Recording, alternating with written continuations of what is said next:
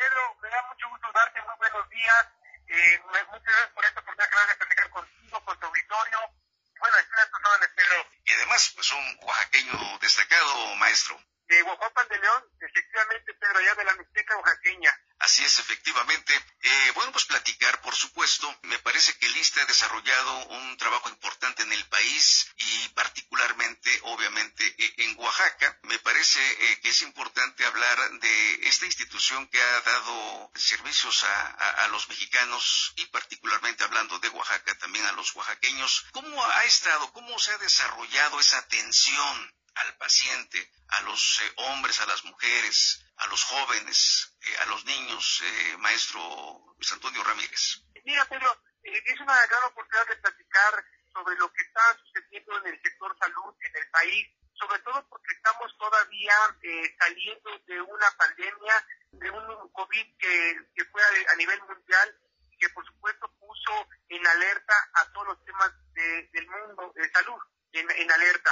Nosotros, cuando recibimos la administración con el López Obrador, pues identificamos que el ISTE en lo particular es una institución con muchos desafíos y muchos retos, con muchos problemas heredados, dado que es una institución que dejó de invertir en equipamiento, en infraestructura, eh, en capital humano, eh, y empezaron a ver evidentemente esas desinversiones pues generaron eh, problemas en la atención al derecho ambiente. El ISTE, nada más para darnos una idea, Pedro, atiende a 13 millones de personas. Eh, cotizan particularmente los maestros y los trabajadores del Estado. Eh, Oaxaca ocupa un papel muy importante para el ICE porque ahí es donde confluye gran parte del magisterio y nosotros tenemos que atenderlos. Eh, el presidente de la República nos instruyó desde un principio eh, él ir viendo de qué forma podemos dotar al ICE de capital humano, es decir, de médicos, de enfermeras, así como de infraestructura, para poder ir destacando al sector privado del instituto y que el instituto recupere la rectoría en la prestación de los servicios. Cuando empezamos ya a, buscar estos mecanismos, de salida, pues se nos atravesó la pandemia. Yo creo que aquí vale la pena detenerse, Pedro, para informarle a la gente que el ICE hizo y ha hecho un papel muy destacado, importante, en la atención a la población que ha tenido necesidad de hospitalizarse, de tener atención para hacer frente al COVID. Eh, nosotros eh, reconvertimos todas las sociedades médicas hospitales para COVID. Tenemos 114 hospitales. Los 114 hospitales los destinamos para COVID, para atender a la población y afortunadamente esto pues, ha ido ya reduciéndose. Ya estamos en una etapa de desconversión y hoy tenemos el gran desafío de volver a regresar a los tratamientos que mucha gente dejó de, hacerse. Bueno, ahorita estamos en esta etapa de eh, buscar eh, cómo vamos a comprar el equipamiento que nos hace falta, dónde vamos a contratar el personal que nos hace falta, porque la pandemia lo que evidenció es que en nuestro país hace falta más médicos, más enfermeras, especialistas y en esa tarea titánica nos encontramos. Y al mismo tiempo, Pedro, estamos también nosotros buscando comprar equipo para renovar las instalaciones médicas. Bueno, ese es parte de otro desafío que tenemos, porque a nivel mundial muchas empresas dejaron de producir, su, producción de equipos disminuyeron, y entonces pues, también es parte de, un proceso de, de que el mundo y el país tiene que otra vez empezar a retomar su vida cotidiana, su producción, en este caso, de, equipos, y nosotros como dice, estaremos atentos para que esto pueda suceder muy pronto. Y al mismo tiempo también, Pedro, comentarle al auditorio que hace tan solo unos meses se firmó un convenio con el gobierno del estado de Oaxaca, en el cual eh, el gobierno del estado de Oaxaca le da al ICE un hospital que no se estaba utilizando. Y con ese hospital vamos nosotros poder equiparlo y estamos haciendo un trabajo ahora sí de cirugía para tratar de contratar médicos especialistas con la finalidad de que este hospital sea un hospital regional importante de, de alta especialidad para evitar que la gente se vaya a la Ciudad de México, se vaya a Veracruz, a Puebla y pueda ser atendida en el propio estado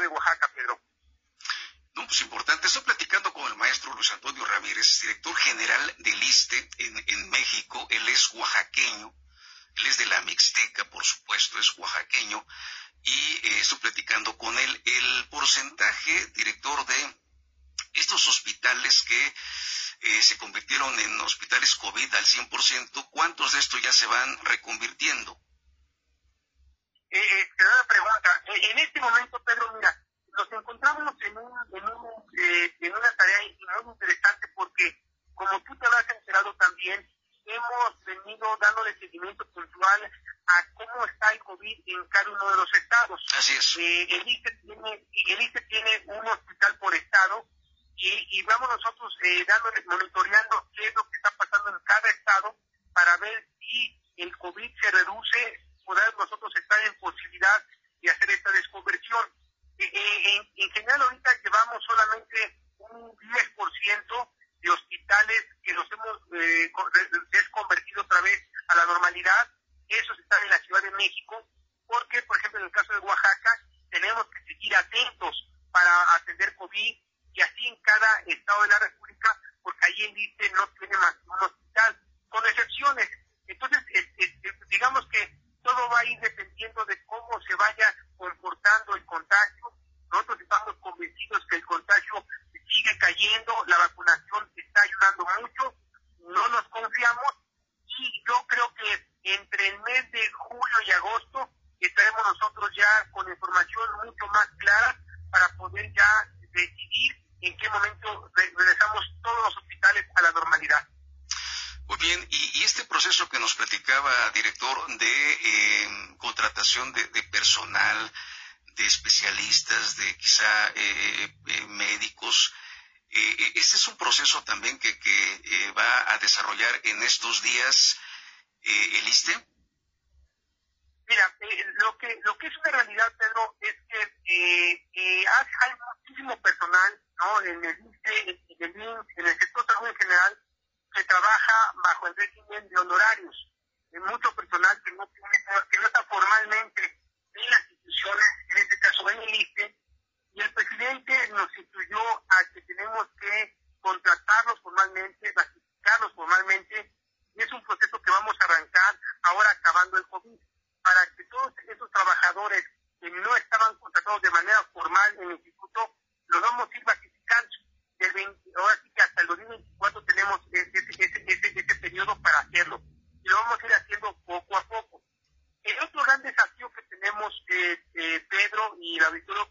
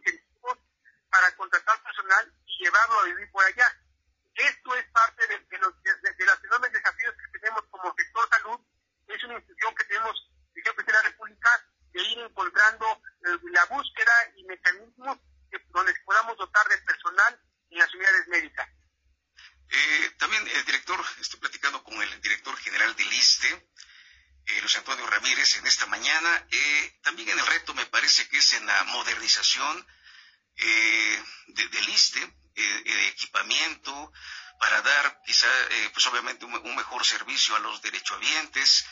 Eh, esta pandemia, sin duda alguna, fue, fue todo un reto y una vez saliendo de ella, este proceso de, modernización de equipamiento, de quizá poner al, día a muchos hospitales, director, también será un desafío post-COVID.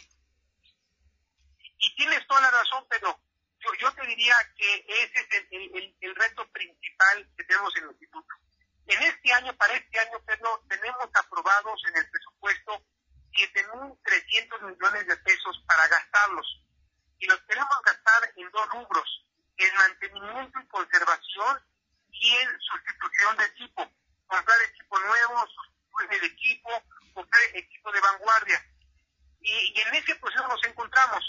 En el camino, te puedo decir que las dificultades que encontramos es que como las unidades médicas las tenemos ocupándolas por COVID, no es fácil entrar a los hospitales a hacer trabajo de mantenimiento y conservación. Eso es una realidad que ahorita en este momento nos está costando trabajo y estamos entonces teniendo que trabajar en unidades de primer nivel. Y en lo que tiene que ver con modernización de equipo, tenemos el dinero. Lo que estamos en este momento es buscando a los proveedores, buscando a las empresas que tengan el equipo en el cual nosotros podamos comprar, adquirir para instalarlos en las unidades médicas. Pero como yo te comentaba al principio de esta entrevista, eh, el COVID frenó también a mucha, la, producción de equipos de muchas empresas que se dedican a la producción de estos equipos, porque son equipos que tenemos que importar. Tenemos que traer de Estados Unidos, de Inglaterra, de otros países. Y esto, pues, obviamente, requiere pues, de, de procesos eh, porque no son equipos que se consigan en la ventanilla, se tienen que mandar a hacer.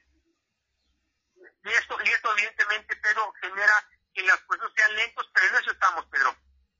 Ahora, hay, hay entidades eh, como Oaxaca que tenían adeudos, director, con el ISTE. En el caso particular de Oaxaca, me parece ya ha iniciado un proceso de, de pago y se ha hecho a través de eh, pues transferir este hospital de la mujer al ISTE. ¿Cómo va este, este proceso o este convenio con el gobierno de Oaxaca, director?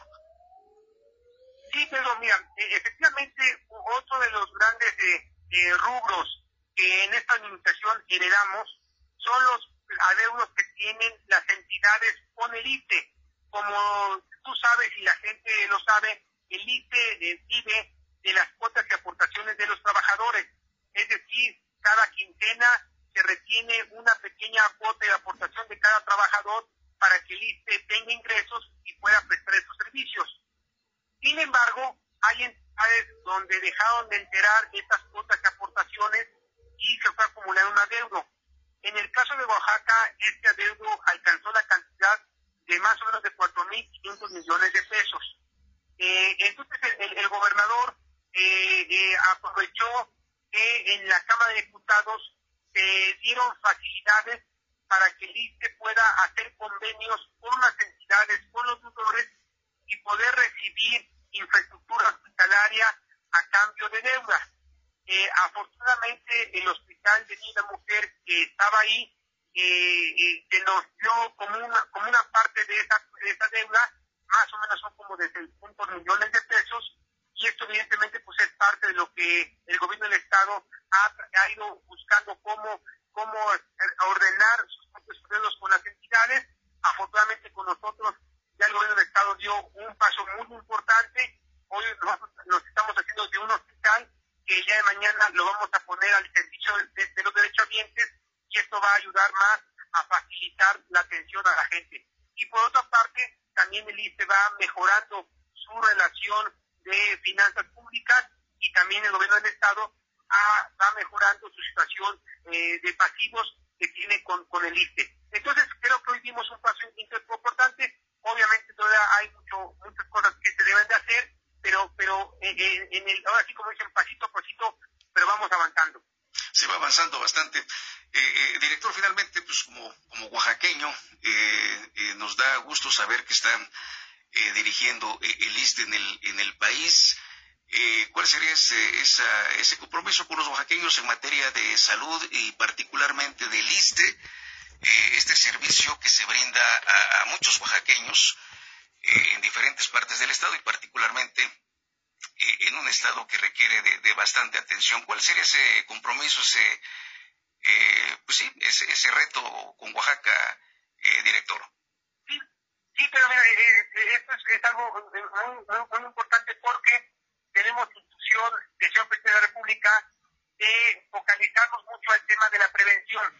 Eh, entonces, como, como hice nosotros el año pasado, empezamos a hacer preventivas, en el cual empezamos a hacer recorridos por las ciudades, por los municipios, por diferentes partes del país, incluso, incluso empezamos también a hacerlo en Oaxaca, donde hicimos brigadas médicas en el cual invitábamos a la población a pesarse, a medirse, a, a, tomarse este, la sangre, a hacerse exámenes preventivos para que la gente conozca cuál es su situación eh, de salud y a partir de ese diagnóstico saber qué tienen que hacer para atenderse. Es muy importante y sobre todo la pandemia nos los hizo ver que la prevención, eh, tenemos que adelantarnos siempre antes de que las enfermedades evolucionen. Y no hay como la prevención. Seguiremos trabajando en lo mismo. Vamos a fortalecer estas jornadas de prevención. Vamos a seguir haciendo recorridos por diferentes partes del país y particularmente en Oaxaca para invitar a la población a acercarse a estas jornadas de prevención para que ellos puedan tener un diagnóstico rápido de su situación individual eh, y, la gente pueda ir haciendo su tarea en materia preventiva, tenemos que cuidar la alimentación, hacer ejercicios, eh, eh, checarlos periódicamente eh, ciertas, ciertas partes del organismo con la finalidad de evitar que las enfermedades evolucionen. Y por eso vamos en el ICE a seguir haciendo estos ejercicios para que la gente sepa que los vamos a invitar, para que se acerquen con toda confianza y que sepan que el cuerpo médico que, está ahí está para ayudarles, para orientarlos y por supuesto para atenderles para que esto pueda en beneficio de la persona y también de la familia. Y, no hay como la prevención, pero... Sí, efectivamente. Y pues eh, y también y también el contacto eh, directo, eh, director con derechohabientes, estar en, en estos lugares y, y me parece excelente. Ojalá estos recorridos podamos eh, seguir platicando, eh, que se realicen en diferentes puntos del estado de Oaxaca, director. Así es, pero yo, yo estaré atento a cualquier invitación, convocatoria. Yo también así pero haré saber en el momento que nosotros tengamos ya nuestra agenda de recorridos para que la gente sepa dónde vamos a hacer estas jornadas y con mucho la gente, la gente se pueda, se pueda acercar.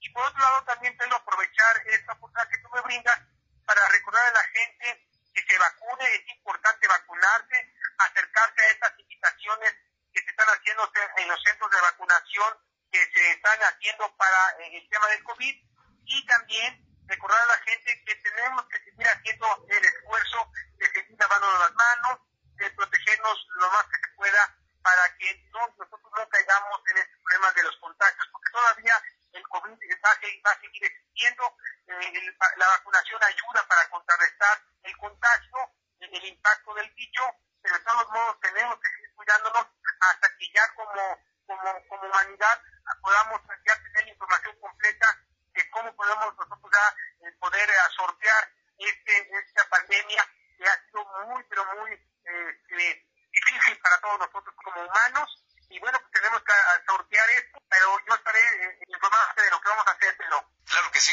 Director, le agradezco mucho el que nos haya eh, dado esta información. Estaremos aquí pendientes en, Oaxaca de estos recorridos y, por supuesto, un saludo muy especial para la región mixteca, de donde es originario y, donde eh, seguramente le están escuchando en esta, en esta mañana también, además de otras regiones del Estado. Eh, director, le agradezco bastante. Al contrario, Pedro, muchas gracias a ti y a todo tu auditorio, Pedro. Buen día. Gracias, buen día es el maestro Luis Antonio Ramírez. Él es el director general del ISTE en México, oaxaqueño, por cierto, eh, originario de la región mixteca, y ah, nos ha platicado de esto, de estos avances, de estos retos también que hay para el Estado. Son las 8.51, una pausa, ya volvemos.